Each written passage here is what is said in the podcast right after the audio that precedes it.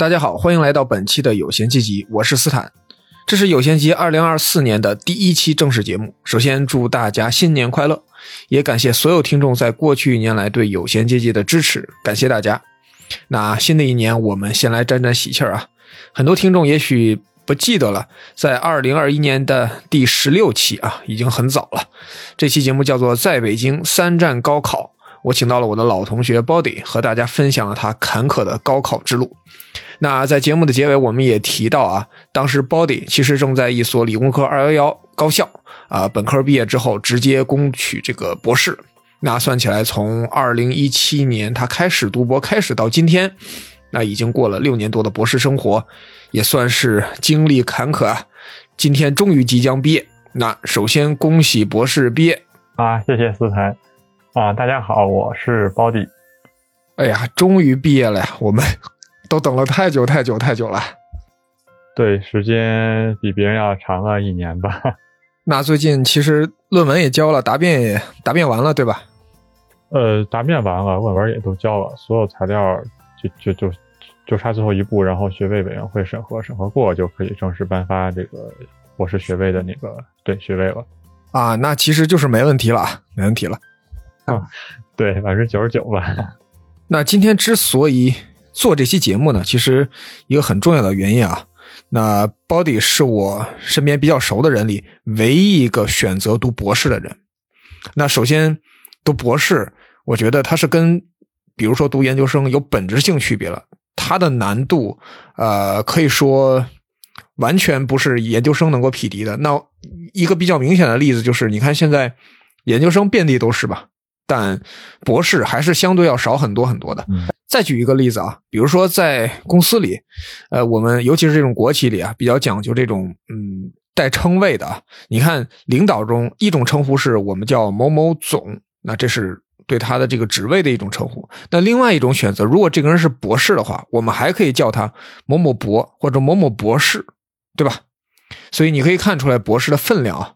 那这也是想找 Body 这次来跟大家分享一下他这段呃。很坎坷、很不平凡的博士经历的一个原因啊。那首先第一个问题啊，先让 Body 跟我们用比较通俗的语言介绍一下他的专业吧。那太专业了，我们也听不懂啊，尽量通俗一点啊。其实我我做的这个也很很简单。呃，一开始我刚读博那会儿做的是化学啊，或者说从始至终我做的都是化学。嗯，一开始做的是有机，有机做一些分子啊合成，然后应用在。呃，一些偏生物的领域，比如说那个荧光分子去标记一些生物的东西，或者去做一些杀菌呀、杀细胞之类的东西。嗯，后来我换了一次课题，啊，还是化学，但偏向于无机了，去做就是现在比较火的这个电池材料这一方面。其实我最好奇的啊，就是你当时为什么选择了读博呢？哎，我也好像印象中是不是你本科的那个专业就是好像就有。直接有直播的资格还是怎么着？我我不太确定啊。啊，当时其实是这样，那个，呃，我们那个就是我们那个专业的负责人，嗯，呃，他就说，如果我们选择直播的话，可能四年就能毕业了。然后我当时我想说，哇塞，四年就能毕业，那还挺赚的，因为别人硕博连读当时可能还要五年嘛。对对，我说那那还挺赚的，要么就读一个看看。但是后来发现，实际上不止四。那真的有可能有人四年直播毕业吗？没有，好像没有四年毕业的。你基本直播之后，也当时跟硕博连读一样是五年。那其实硕博连读就没有比较明显的时间上的优势了。对，但是现在硕博连读都得六年了。现在直播要快的话，可能五年就能有一年的优势了。我接下来比较好奇的就是，那可能是作为你博士生涯中对你影响最大的一个人啊，博导，对吧？那你当时是怎么选择这个博导的呢？呃，导师其实我当时就是看，呃，学校那个院系的那个导师的那个目录嘛，具体研究方向你比较喜欢哪个导师，就喜欢他研究方向，然后你可以联系他，然后跟他见面去聊，然后看看他实验室什么之类的，大概就是这个样子。或者你跟实验组里的一些，就是比如我们院系之前的师兄师姐，你跟他们聊一聊，听听他们有什么。啊，我这个当时其实挺巧的，呃，当时我大概选了两个老师，我这个老师他是做当时做那个偏生物还有 OI 的那个方向，我感觉这两个还挺有意思的，我就去了。为什么挺巧呢？因为当时我也同时联系这两个老师嘛。另外一个老师他是好像隔天才回的我，然后这个老师当时我当天给他发完邮件之后，然后就联系我，然后我就过去了嘛，然后特别热情，然后我就就就就答应他留在那个组里了，那也算是机缘巧合吧。那感觉你跟你导师还是挺有缘分的啊。那我就有点好奇了，为什么中间还换了一次课题呢？而且。呃，你能明显感觉到啊，这个虽然作为一个门外汉啊，这第一个课题和第二课题好像没什么关系，跨度还挺大的。对，跨度还真是挺大的。相当于我是我换的话，因为直博的话是博一、博二、博三、博四、博五，我是在呃，我是在博三，博三刚上来，相当于是一九年嘛，嗯，一七、一八、一九，哎，一九年那会儿博二吧？哦，博二，对，博二那会儿刚上来。呃，十月份吧，老师有一次找我聊天，说那个你想去做什么电化学之类的。然后因为当时也没有想太多，因为就想老师的那个方面要求，可能就就就答答应了。然后就把我送到另外一个中中科院那边一个研究所去做联合培养了。那咱们铺垫了一段啊，下面咱们进入一个有点扎心的问题。那大家可能也都听出来了，在波迪最初的计划中呢，这个直博是四年就能完成的。那即使呃四年不能完成，那五年完成其实也算是一个正常的进度嘛。但实际波迪现在呃到现在已经花了至少六年半的时间在这个博士上。那波迪，你有没有思考过，就是你觉得是什么原因导致你的博士可能没有能够按照预期那样比较顺利的毕业呢？哦。哎，这个其实你要说的还挺多的。你要从表面上看，当时为什么呢？就比如说第一年，首先得上课，因为你跟硕博连读不一样。你比如说，呃，无论是硕博连读还是直博生，他总体修的这个学分都是差不多，我记得好像都得是三十多个学分吧，三十三个学分吧。你博士生的话，反正你第一年基本就得修完它嘛。嗯。然后你修完的话，第一年基本都在做实，呃，就在上课，然后偶尔做做实验。然后博二基本开始就是完完全全的去在做实验，但是当时比较赶巧的是，呃，就是组里带我那个师姐，因为，呃，因为具体的实验在实验室里肯定还是得有一个，呃，就是你学生跟你一块弄嘛，老师不可能整天在实验室里看着你做实验，对吧？对，那就有一个当时师姐一个带我，她正好要忙毕业那会儿，然后她也就挺忙的，当时负责带我小导师正好也出国了。然后 我就属于有点没人管的那种，是吧？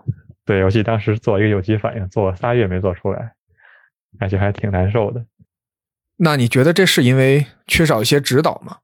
呃，两方面吧，一个是可能缺乏指导，因为那会儿确实也不知道咋做。然后比如说你自己查文献，有点像那种瞎碰死耗子似的，然后来回的试。博士这么多年看很多篇文献，我感觉我能重复出来的很少。嗯，因为有可能差个一度。温度差一度都，或者湿度差百分之五、百分之十，都会对实验造成很大的影响。但有时候，呃，你可能意识不到这个，或者说你就觉得差不多，就就大概这个样子了。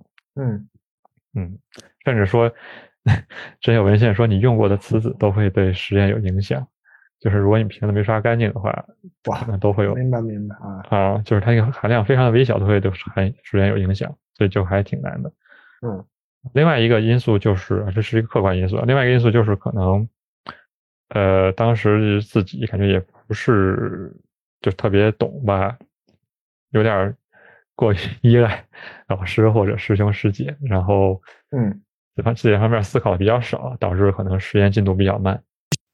哦，对，我忽然想起来，你疫情那段时间，那时候你是不是还做在做第一个项第一个课题，对不对？我记得你当时跟我说，你好多。那个生物实验的那个材料都坏了。哦，不是，疫情那会儿是那样。疫情不是二零年一月份的吗？对，二零年一月份吧。那会儿我刚去新的实验室去做新的课题。哦，那还好，那还好。呃，也不太好啊。相当于那会儿我只能在家一直待着。如果你比如说我之前就已经做了这个课题了，我的很多呃数据就是。比如说我测试电池，它它电池可以一直测着，不用人为干预。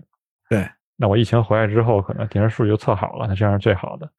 但是包或者说你之前已经做一部分了，你有些问题，然后疫情期间呢，正好你也没法做实验嘛，你可以安安心心、踏踏实实的自己去思考这些问题。但是我那会儿刚去，什么都不懂呢，然后也什么都干不了，就只能这么干待着，然后就有点漫无目的去看一些文献什么之类的，就就就这样。其实那段时间耽误了也也耽误了不少时间，是吧？对，因为断断续续前前后后也挺久的。我从一二一年不是二零年一月，一直到二零年七月吧，还是八月份才第一次。进实验室，然后中途不是后来又断断续续有几个月没法去。对啊，对，那确实耽误了很久那段时间。那个也那也算是也可以算是延期的一个理由。啊，是的，是的，当前甩过了一波。那当时做这些实验就是为了为发论文做准备？呃，对，差不多吧。因为其实当时我们老师也跟我们说，你读博其实抛开一些。嗯，比较大的那个目标，你首先要保证自己能毕业。那你毕业的话，你就要达到毕业条件嘛？毕业条件现在基本都是以你的那个跟你论文挂钩的嘛。嗯，包括你读博之后，你比如说你想继续搞科研的话，那也需要看你之前论文发表的这个情况。呃，哎，那你们毕业的要求是什么呀？包论文这方，尤其是论文这方面。我感觉我们学校还行。你像我们学院的话，呃，因为我在材料学院嘛，学院的话，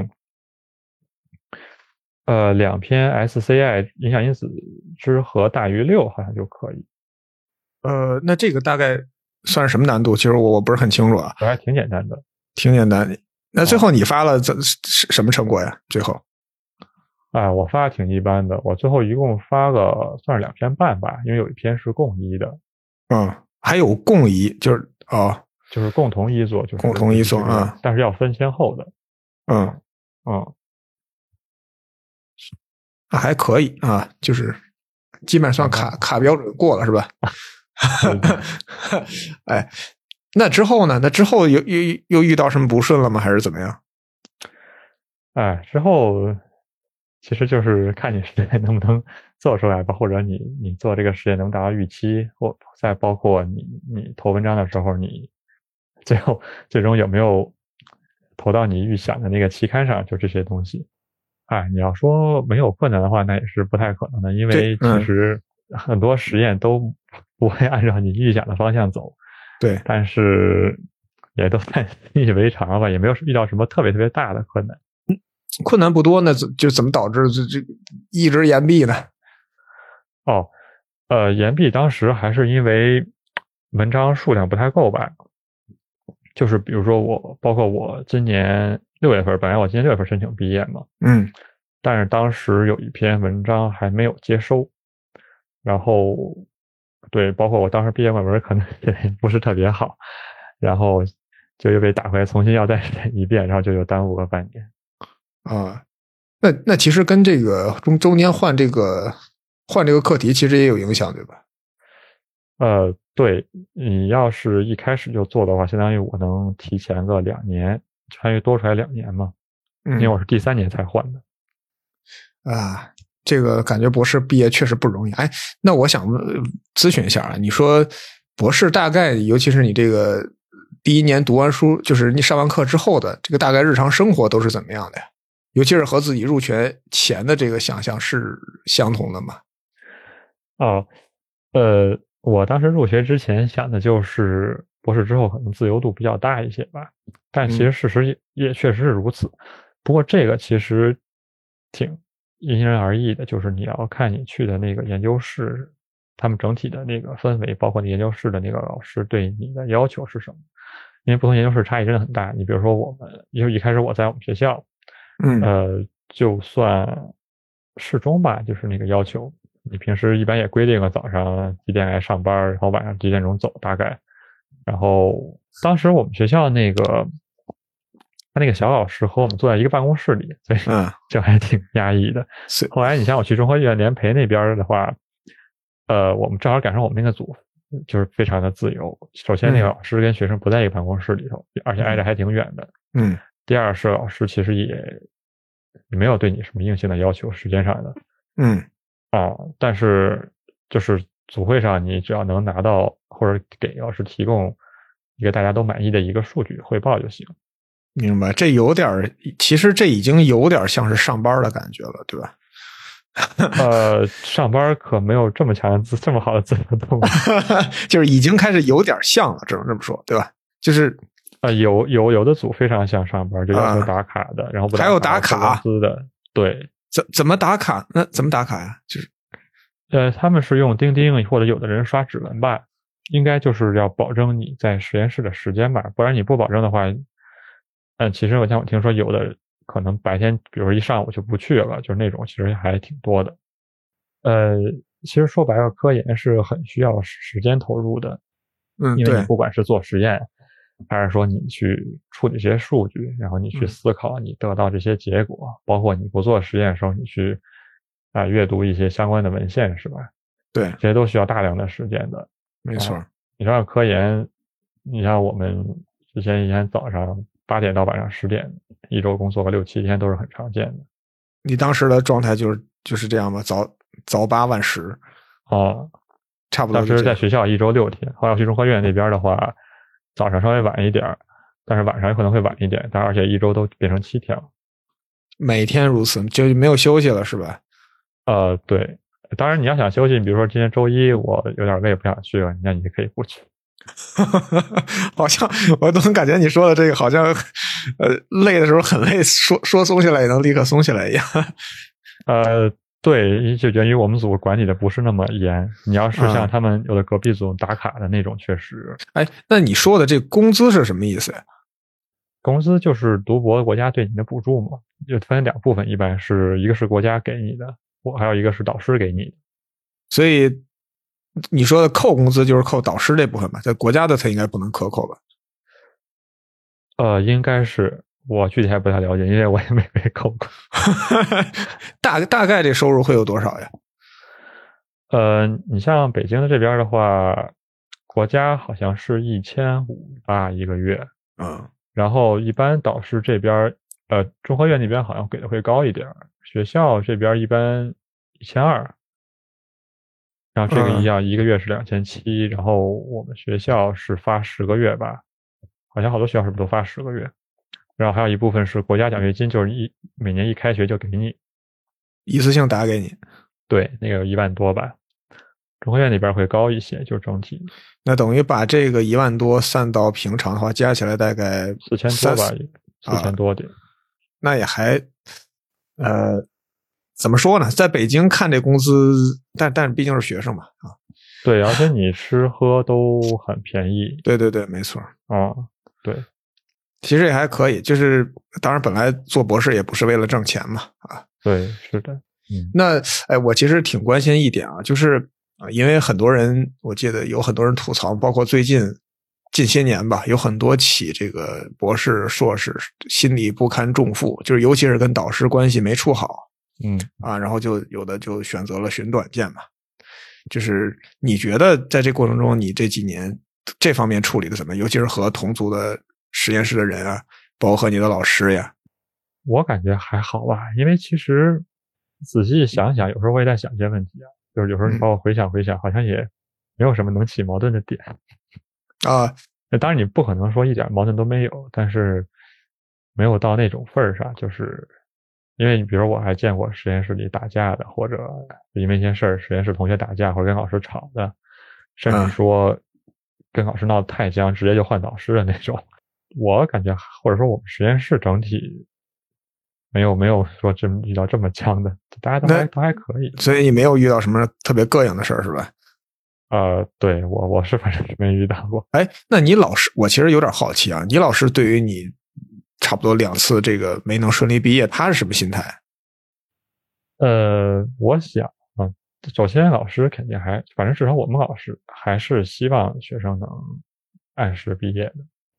我我感觉我反正我学校这个老师还就是还 还挺好的吧。他嗯，像或者说我们组整体的这个风格，只要你达到毕业要求，他也不会刻意的说去留你。嗯啊，因为因为有的老师可能你多给他干一年活，他。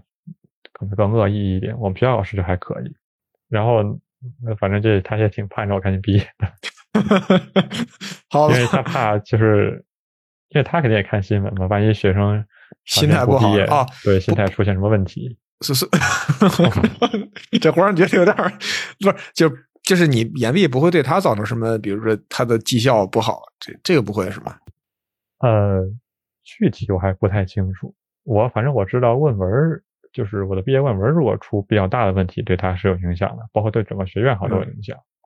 对，这个肯定，这个这个肯定的。对延毕对他，呃，我还这还真不太清楚，嗯，应该哎还好。其实我有一种感觉，尤其是对于博士这种级别的，因为你肯定帮老师申请过自然基金吧？这不是就是一种科国家基金这种东西，哎，说实话，我还我们组还还都是老师老师负责。全是他自己一人干呃，对，就是有，因为还有小老师嘛，他们几个干，啊。学生一般不管。我忽然觉得你们这是不是有点过于幸福了？我 对，其实我们组还挺好的，真的我去两个组还挺好。我原来本科阶段都帮老师写过这种玩意儿，虽然我那时候写的很少啊，就是因为毕竟我那时候才什么水平啊，但是还帮老师处理过一点杂事儿，就关于这种基金申请的。啊，其实那你去你这样的，我感觉更好，我更想我更想帮老师处理。你你确定吗？对，因为这是一个宝贵的经历，因为你以后要搞科研的话，你必须要做。对对对，没错。如果是你自己未来走学术之路的话，这是必须的。对对你提前接受一些训练，就还挺好的。呃因为你看啊，这个事儿其实就在于为什么为什么说你进入硕士，尤其是进入博士阶段，就跟上班一样的，因为你和老师其实已经不单纯的是学生和老师的关系了，已经变成一个，我感觉已经变成一个利益共同体了。你们要共同出成果，去拿呃资拿这个这个，比如就是说的这些基金，拿这些项目，然后反过来去得到这些资金和钱之后，再再反过来再去供大家去做实验，因为这些实验设备还有这些实验材料都是非常非常贵的。那如果拿不到、拿不出成果，你就拿不到这些项目，拿不到项目，你就拿不出钱来去做呃进一步的成果，所以这就会形成一个恶性循环嘛。那对，是为了变成为了变成一个正向循环，就必须得所有人都全力以赴，然后把这个正向循环带起来，就是出成果、拿项目、有钱，继续 继续抽成果，然后再拿项目，就是对，实际上大家是一个合作者。对对对，其实已经不简单的是这种师生，所以所以他的关系才会变得有点复杂。我觉得是不是有可能有些人，呃，加上可能有些老师要求确实比较严格，或者也可能也有老师的问题啊，再加上可能有些学生确实是没没适应这种转变吧，对，然后才会可能会出导致这个师生矛盾这些问题不断的出现啊。对，呃因为好多人，呃，比如说有的学生，甚至说，呃，或者那个，就是这个行业外的人，他们可能觉得，呃，什么老师什么压迫学生这种的，但其实我感觉你只要能想明白，你跟老师有很大的这个利益重合，你能想明白这一点，其实你你你可能很多事儿就不会把，比如说像你说像刚才关系搞那么僵，可能就不会那样。哎，你你这边有什么例子吗？你们跟你跟老师合作的比较好的例子？你这么一说，整体上还都可以吧。反正就是，比如说你你你们一起去，比如从课题的创题之初，你们一起去讨论这个课题。比如说你提出来一个，或者老师提出来一个，呃，就是大家不要老觉得，比如说老师提出来一个东西跟你想的不一样，然后你就觉得那个这个东西不对或者什么之类的。你们的或者老师也不要啊觉得学生比如提一个特别幼稚的或者什么之类的，只要是大家认真经过认大家认真思考的，然后并且是想呃比如说想为了发一个特别好的文章，然后以这个目的来提出来这么一个呃想法，那么其实两个人就是共同去优化它，包括在整个实验过程中遇到什么问题，然后或者说发现个什么现新的现象去一起分析它，包括到最后的论文，然后怎么修改，怎么面对审稿人，就是就是这个样子吧。大家就是相互讨论，然后去推出一个最终的更好的一个版本。嗯，对，这个说实话，你这个就是跟老师处的这么好，我觉得还是挺难得的。真 的 真的，也还好吧，我感觉反正是吗？经历的身边的人也都也都还挺好，也都还行是吧？哎，那说说到这个发论文啊，其实我还挺好奇的，因为有些毕竟博士的论文要求还是相对高一些嘛，对吧？嗯，那我我最近听了一些关于这个一些相关的节目啊，其中经常提到一些名词儿啊，其实我我不太了解。第一个就是呃，什么叫 C 刊，然后还有某个刊还有各种区，什么 A 区、B 区，我我不确定是不是有 B 区啊，但 A 区这个我好像是听过的，就是你能给稍微科普一下吗？哦，呃，是这样，在在我这个领域，我这个应该算是就是自然学科里边是材料化学或者是嗯材料这个领域。呃，首先那个，比如说期刊有，比如你要你要按语言分的话，可能有中文和英文两大类。中文里边和英文里边好像分类不太一样，因为比如说中文，我听听他们说有什么核心核心期刊，对对，核心期刊，对核心期刊，啊，但是你像因为我们必须都得发英文类的，英文类好像没有核心期刊，一般都是像刚才我说的那个 SCI，嗯。就是叫 SCI 收物，它是一个呃引文库库算是一个，就是它有一个标准，那个标准里面包含了很多期刊，说你发那个期刊在这个在这个库里边就叫 SCI 我感觉这有点像是那个股市的那个什么股指指成分股，啊，对，但每一个指数对吧，就是给你列一名单儿，就这些就是最优绩的股股。啊 这，对，然后他就还有人，他就就是有有一个机构吧，或者说有一个嗯方法，大概算那个各个期刊影响因子，就是它的那个被引用的量除以它的发文量，嗯，然后可能再要乘一些什么系数，大概是这么一个东西。然后它按影响因子排序，然后靠前的它可能就是比如说来一个一区，国际上那个比较通用的是前百分之二十五吧，好像是一区，就是在哦你的一个小类里啊，因为它嗯还有很多学科系的分化了很多类。啊，百分之二十五，然后后边百分之多少是二区造或者三区、四区这种。明白明白，这意思懂了。当然也有很多方法，比如说中科院那边还搞了一个自己的分区，嗯，其是跟国际上不一样的，反正很多很多。所以其实就是所谓的给文给这个期刊分档次呗，是吧？对，啊，那呃，基本上一个论文从投稿到最后发表得给得多久？得一年？哦，这个其实差异很大，嗯因为为什么这么说呢？因为，呃因为那天我还跟另有一个搞计算机的那个博士聊天儿，嗯他们那个我问了问，他们投稿周期比我们长好多好多。嗯啊，你比如说我们这种化学的，一般你投一个呃，就是别太离谱的杂志，就普通普通的杂志，呃，你从投稿发把邮件或者在网上申把网上那个把就是要提交之后，一般最慢两周吧，两到三周，编辑都可以做决定了。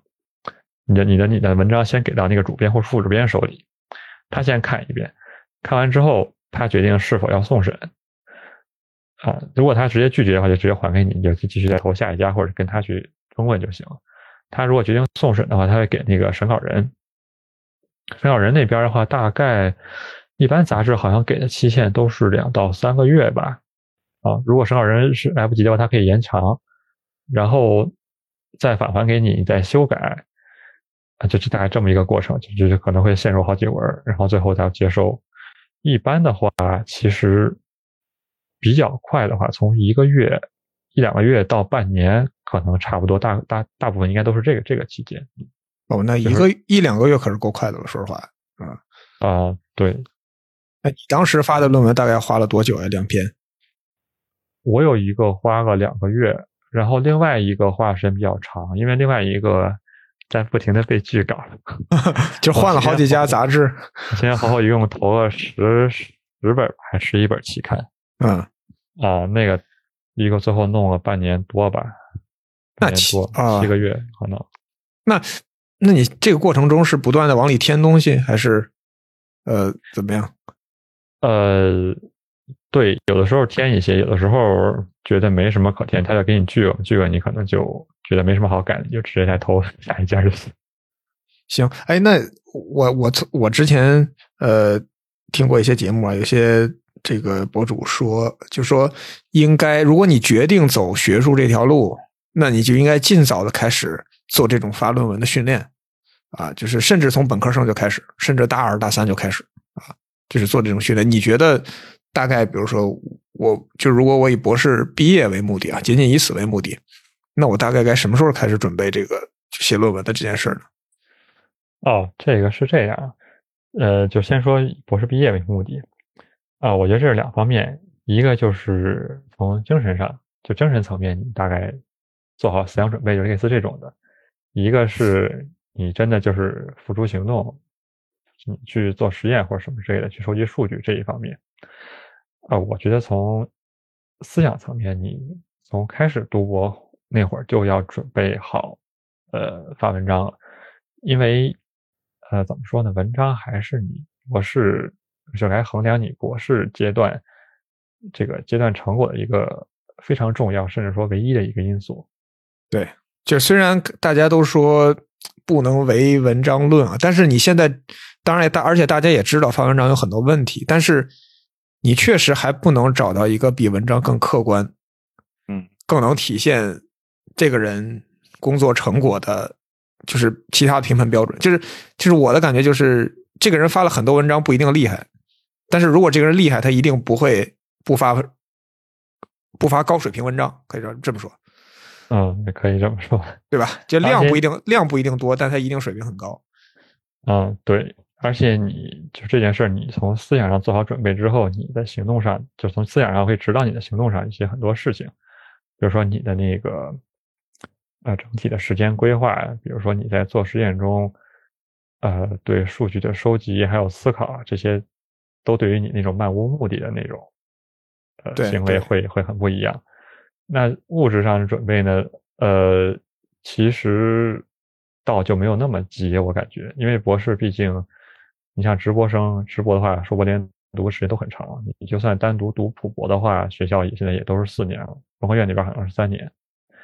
嗯，一般都是从第二年开始，你就开始算是一个小的一个一个一个分水岭吧，就是你要对你之前的第一年的那个工作回顾回顾，然后然后对下一年进行展望，然后准备开始稍微出点成果了。哦，嗯，哎，我其实原来我们老师给我们介绍过，说呃，读硕和读博的区别就在于。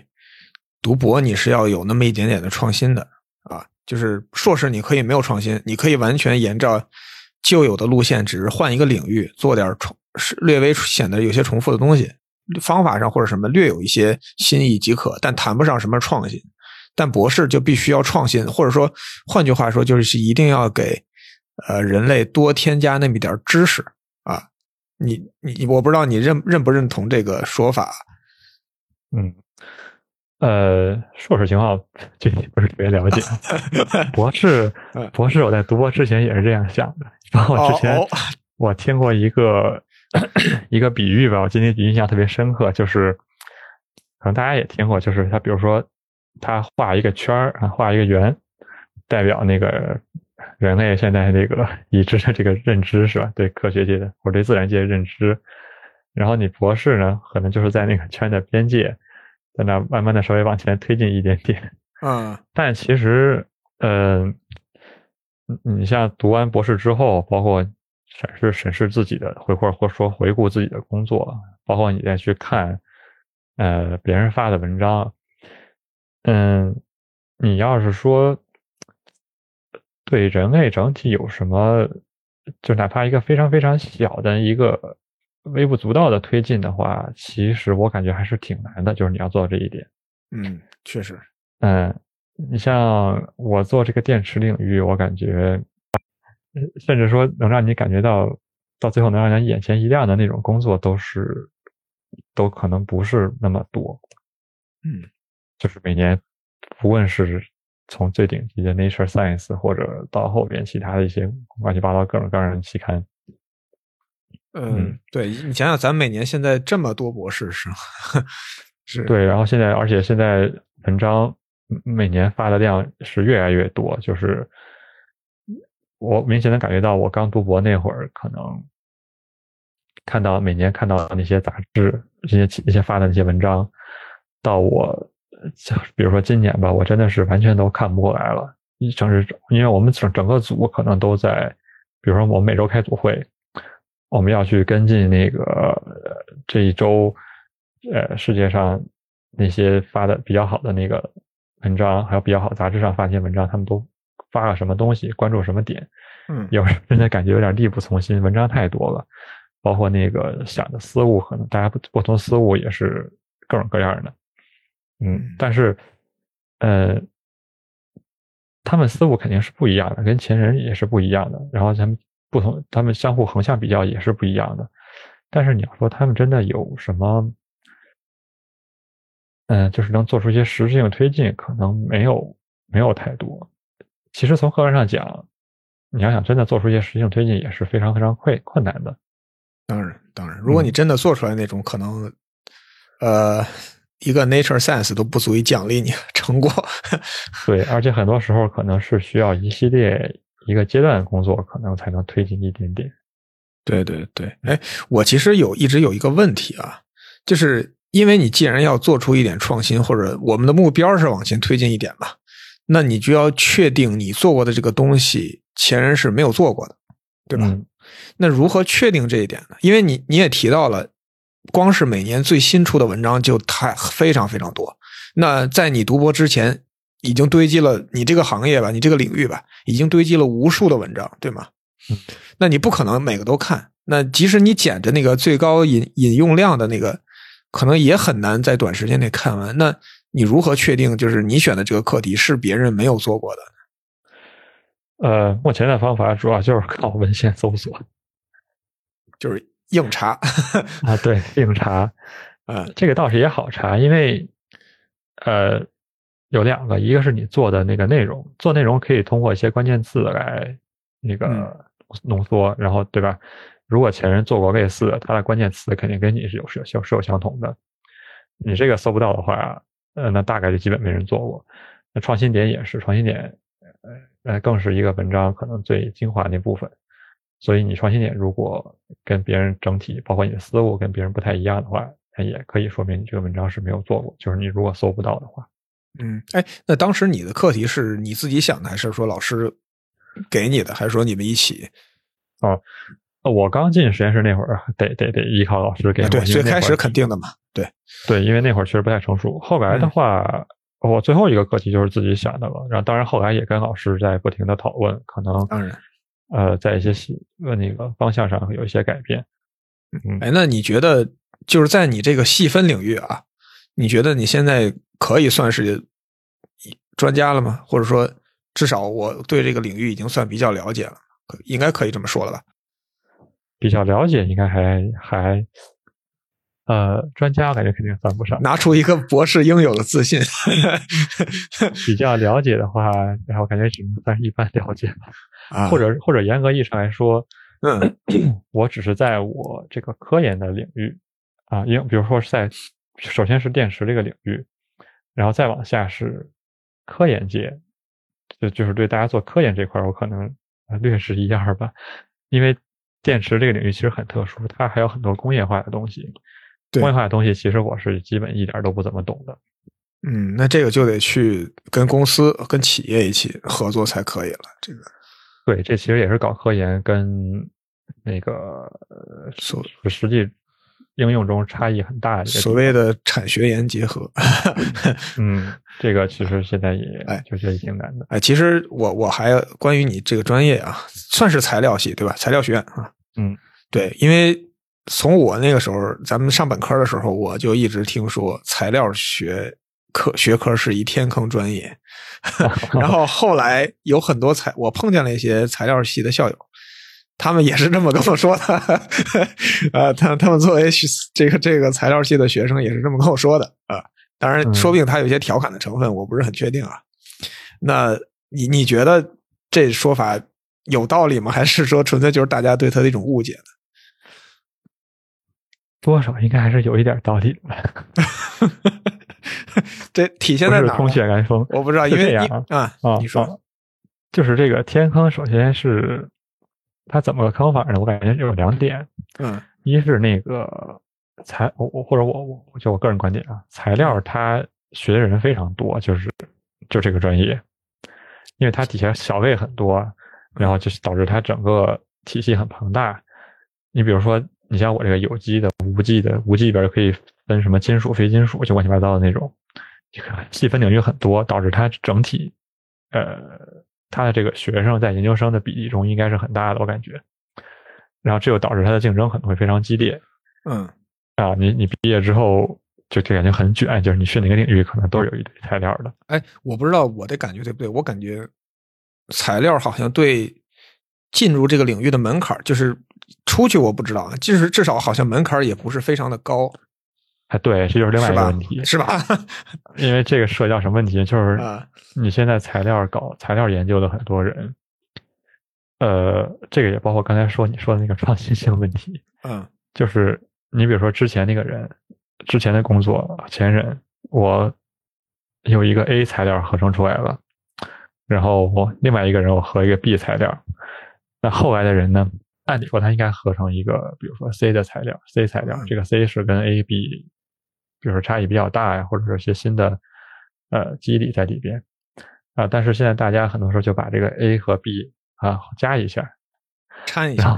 掺一下 A 加 B 成了这么一个东西了，然后再到后来呢哎，，但是掺一下，其实有时候也是一种创新。你比如说这种，我印象中好像说是这种纯纯毛的，只要掺百分之很低的一个比例的划线，它就这个材料性能就完全不一样。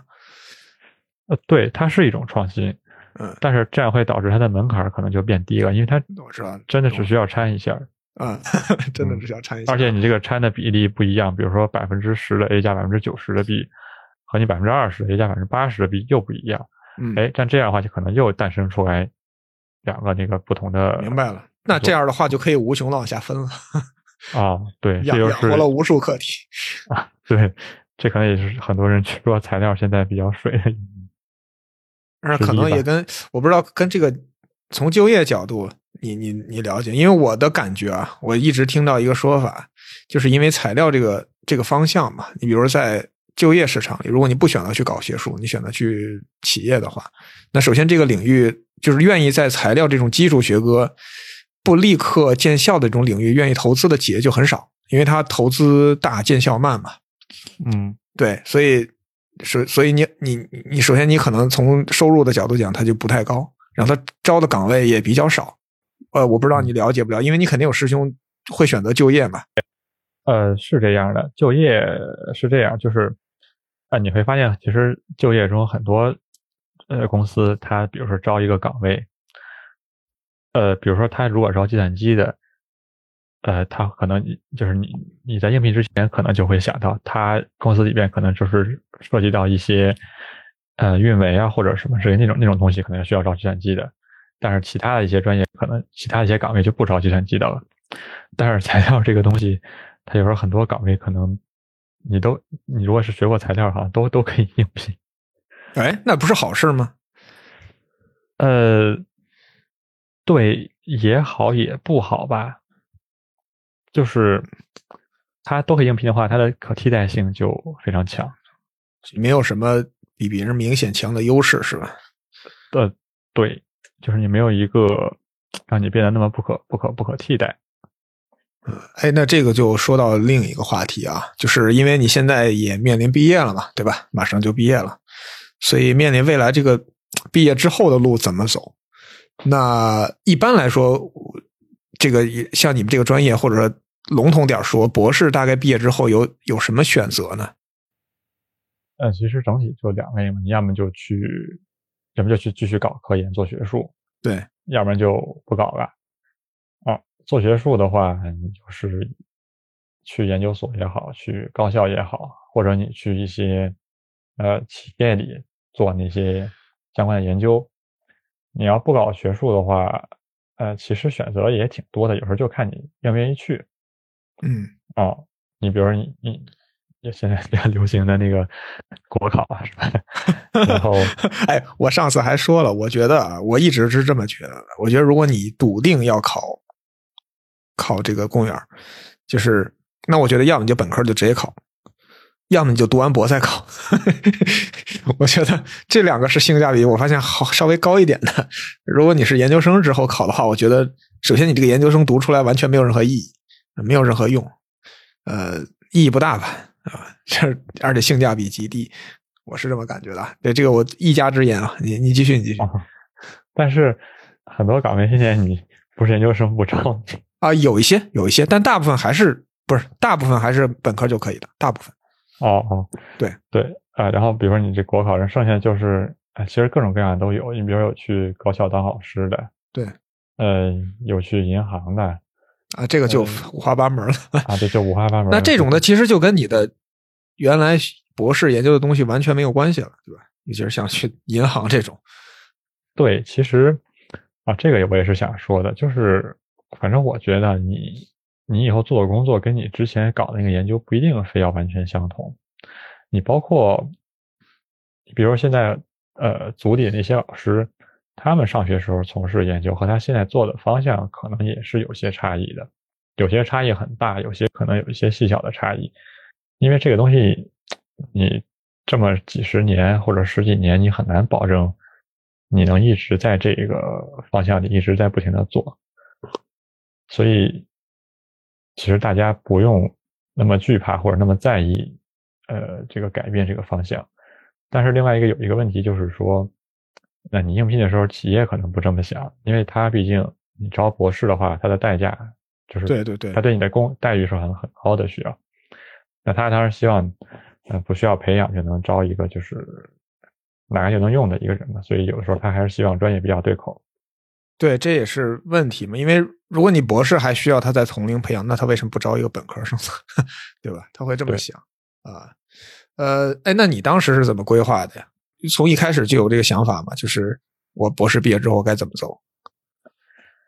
呃，我第一年就是延期那会儿，嗯，那会儿其实呃没怎么太多投入太多精力在那个就业里，因为那那会儿还忙着那个。呃，就是那个毕业的事儿，嗯，哦，不过阴差阳错的那会儿倒反而拿过 offer，然后今年的话，因为你那个时候觉得那个 offer 满意吗？嗯，现在想想不太满意，因为后来我对那个地儿又了解加深了。是去做什么？是是什么什么企业吗？还是对企业里做研究的？明啊，我拿过几个，都是去企业做研究的，就还是你这个领域是吧？呃，不是，有我这个领域也有可能不是的，嗯，偏向于化工的也有，嗯嗯，今年其实后来就是，其实但其实我一直觉得物不用走那么那个死吧，因为我也试过那个银行类的，不过当时 没要我，啊 啊，今年再看吧，因为往年这都是我找好工作，结果毕业没成功，然后就没去成，违约了。所以今年我就说，等我确定毕业之后再找。嗯，那哎，那所以对你来说，从一开始就决定你要走毕这个就是就是走企业这条路，而不是去继续走学术，是吧？呃，对我大概率可能是去企业，因为，嗯，你要走学术的话，就是我想想，我可能也不太适合走学术那条路。首先，其实那个还挺困难的，嗯啊，因为就是你现在搞学术，呃。大家的温差就是也很大，就是有点冰火两重天这种感觉。你如果呃，你像我感觉我的科研能力就是一般吧，算哦。那你要以后走上学术这条路的话，你要申经费，包括那个以后的发文章、各种的 KPI，要带学生，这种感觉对我来说都还就挺挺困难的。我感觉还是不如去 企业那种比较。哎，你们同组有学术能力非常强的吧？或者你认识的人里面？啊，我认识人里边有吧，我感我感觉有学术能力还比较不错的，比如说他也没有，他也没有去企，没有去高校，强强在哪儿？是文章特别牛发的。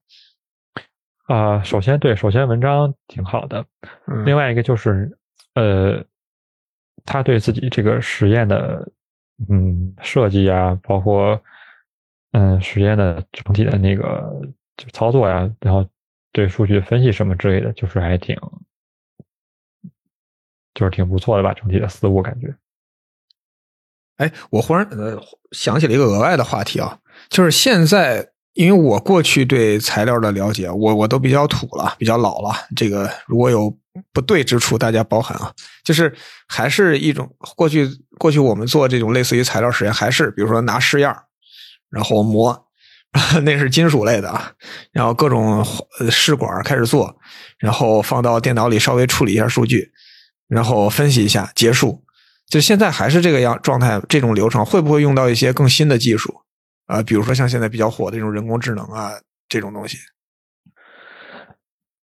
嗯，会有，呃，不过我我没有用过啊，没有用过那么先进的技技术。嗯，呃，肯定会有的，但是这个取决于你，就是取决于你操作者自己的，就是主观意愿吧。我觉得还是因为有些东西可能并不需要那么高精尖的，啊，有些你也必须得用一些高精尖的。呃，我其实我不知道这个还算不算高，甚至我觉，因为我觉得现在在当前吧，就像这种机器学习这种技术，已经其实已经不算什么先进的技术了。他提提出的时代已经很久。我因为我呃之前在选题的时候，英国那边啊，他就有几个课题，我还看，我当时还挺想想试试来的，就是我最想选那课题，如果没选上，我就选那个。他是干嘛的呢？就是。我我略微有点忘了，就是也是关于材料的，他研究几种材料，然后几种材料的配方，然后去预测它的性能。然后呢，但是他不会全做实验，他是做一部分实验之后，用这些数据呢建一个那个呃机器学习的模型去预测哪种，就是预测出来哪种配比是最理想的。你懂我意思吧？就是我我不去挨个试了，而是试一些，然后让机器学习帮我预测，然后我再去试，然后我再去调整。变成了这么一个过程，啊啊，是的，是这种有这种去年还是前年，其实就有很多了。对对对，我感觉这就是现在这种机器学习可以说已经应用到可以应用到所有学科了，几乎啊。呃，对，但其实它前期也是需要，比如像电池领域，它需要大量的实验数据，对，去喂它，就是这种。没错，没错，得可能甚至可能还得有人来标注什么的，这都不排除。呃，对，嗯，所以是一个对综合式要求很强的啊，这这么这么一些思路吧，啊，一个思路而已。嗯，是的。哎，那你自己大概现在啥规划呀？就是现就该找进进入找工作阶段了哈。对，反正就嗯，我感觉不要给自己设置各种条条框框吧，尽量让。嗯，让自己的选择可以多一些，比如说不同的行业、不同的城市，让自己多去尝试尝试。你你这个，我刚忽然感觉你你已经想开了，因为其实可能性有很多很多，你就是不要把自己都限制住了嘛。哎，那你我其实经常有人会问，原来面试的时候会有人问过我这个的问题啊。就是他会说，你已经学了这么久了，然后你忽然放弃了，你会觉得遗憾吗？我觉得，这如果如果这个问题问到你，你会怎么回答？因为你学的就更久了，对吧？在这个上投入的时间就更久了，你会你会怎么回答？呃，是这样，其实，嗯，你读博一方面是学知识啊，另外一方面是培养一个人的思维吧。其实培养人的思维有时候是更重要的。啊，你比如说，或者说。培养你的一些能力什么之类的，比如说你，呃，一开始你读博，你一开始对这个你要做的东西肯定是不了解的，那么你你就是得有一个去学习学习新东西的的过程。其实这个这个学习新东西在读博期间是一直在就一直有这么一个过程的。你比如说你今天用了一个新的设备，你要去做一个新的测试，然后你遇到一个新的现象，你想要去。使用这个设备，你要先去解释这个现象，甚至说你要做这个工作做完发完文章，你要去发下一篇文章，你肯定跟之前那个不一样嘛？那你就就要去又要去了解新的东西，这些都需要你在不断的学习啊。那包括你去跟人沟通，你去跟测试的老师沟通，然后你去跟组里的同学，因为你可能有要让别人帮你忙，然后让老师跟老师讨论，甚至说你要跟卖东西的人讨论。就各种各样这些与人的交流能力，然后你自己对自己时间的规划的能力，因为可能没有那么多人管你了，你要自己很多事儿都要自己去拿主意了。就反正各种方面面方方面面吧，这些我感觉才是以呃更关键，或者说能嗯、呃陪你走过一辈子这些事情吧。你学那些知识，其实、有可能你读博的时候跟你读博结束的时候那个知识就已经变了。这么快吗？我因为、哦因为你你你们毕竟是在前沿领域嘛，是吧？是，因为其实啊、科研它是这么一回事儿，就是科研你做很多东西不一定是对的，科研往往是表达自己一种一种观点，就比如说刚才你说那个重复说来，呃，它其实就是一种观点，它只要能自自圆其说就可以了。啊，你你很多时候你刚做出来可能没多久，比如你文章发出来了，就可能别人又发现观测到一些新的现象，就是这这种。但是整世界上整体的科研就是在这种螺旋式的上升前进嘛。嗯，上升到一个哲学的高度。啊，那最后啊，最后最后，因为现在感觉怎么说呢？这个学历越来越卷嘛，对吧？我想肯定有不少人还是会有读博的计划啊，因为呃，我说实话，我还是这个观点，就是博士跟硕士是有本质性区别的啊，就是我觉得本科跟硕士没什么本质性区别，但硕士、博士是有的，尤其是如果你认真的读下了一个博士的话，是用尽全力的话，那我觉得是有本质性区别的，所以它是有难度和门槛的。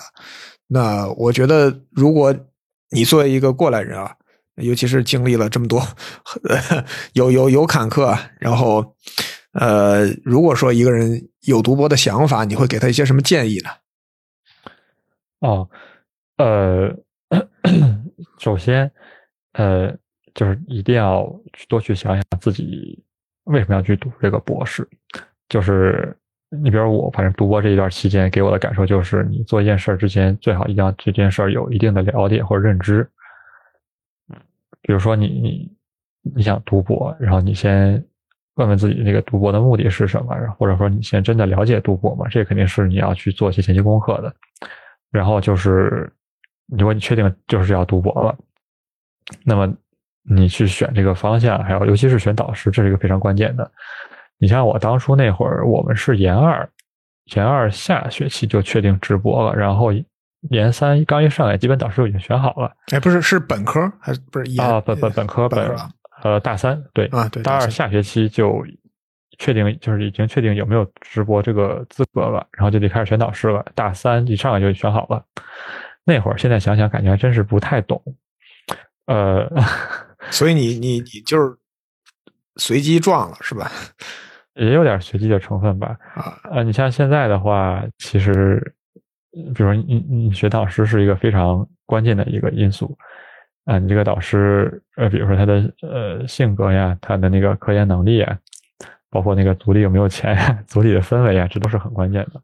嗯，对，嗯，这个都是要做好调研的。当时的话，呃，你像我，你最最最最传统的方法就是去学校主页上看研究方向，然后可能问问那个打听打听，跟同学打听打听组里就这种东西。现在各种各样的那个方法可能都有吧，是各种社交媒体，是吧？嗯包括你能认也能认识更多的人，可能打听的情况也更多。嗯，对，这个是对导师的啊。然后就是读博之后一定要有呃自己的想法。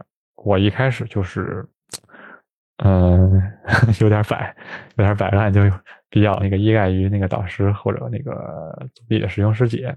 嗯对，比如有问题，可能就去找他们，或者那个等他们帮我弄乱七八糟的一些东西。嗯，但其实后来发现，有时候你比如说你这周跟老师讨论完一个东西之后，他下周再讨论的时候，可能发现他已经忘了上周你俩说的是什么，这这就把自己的话给否定。你说的这个越来越像是在上班了。啊，是因为太人之常情，大家都是一样的嘛。嗯所以这就要求你对自己的那个事情要有个方向方向上的一个大体的一个把握，嗯这个是在读博之前一定要做好这种觉悟的。啊，比如说我我举一个例子啊，嗯，呃，你比如我我去做一个实验，对吧？我当时是比如说做电池实验，有一个对电池的那个分析，就是我们电池测完性能之后把它拆开，拆开之后，它里边有好多各种各样的部分，比如说什么那个正负极啊、隔膜什么之类的。当时我们一开始，呃，决定是对那个正负极去做一些表征测试，就是那个拆开之后的电池。哎，那这个时候呢，你如果比如说觉得那个隔膜没什么用，你可能把它扔了，或者就给它放在一边，保存的不是特别好。呃，结果呢，那个后来老师。就跟我说那个，哎，你来去补一个那个隔膜的测试，可能要去做一些什么什么表征啊？因为当时我想的就是就是预判了 预判老师的预判，或者说我大概知道之后隔膜可能也要做一个表示，我就给对对它保存的比较好啊。然后那个这样在之后的那个补实验的时候，你就会非常的从容。嗯，如果扔了的话，好尴尬呀。对，如果扔的话。你有可能这个数据就缺失了，或者说你又要重新重新再来一遍，对，再去测一个电池，再把它拆开，然后就那个样子。因为博士毕竟还是挺靠自己的。对，哎，你，我最后想问一个问题啊，你觉得，尤其是咱们这两期节目啊，好像都都有点回顾了一段游戏过得有些坎坷的。但是最终结局还好，对吧？反正过程有些坎坷。呃，你觉得，尤其是回顾这两段这两段经历吧，对自己有啥总结没有呀？或者有啥小感悟？呃，因为我整体上算是一个呃比较随性的人吧，嗯，就有些事儿可能，哎，比如说有有的人觉得，哎呀，那个非常在意，可能我就觉得无所谓。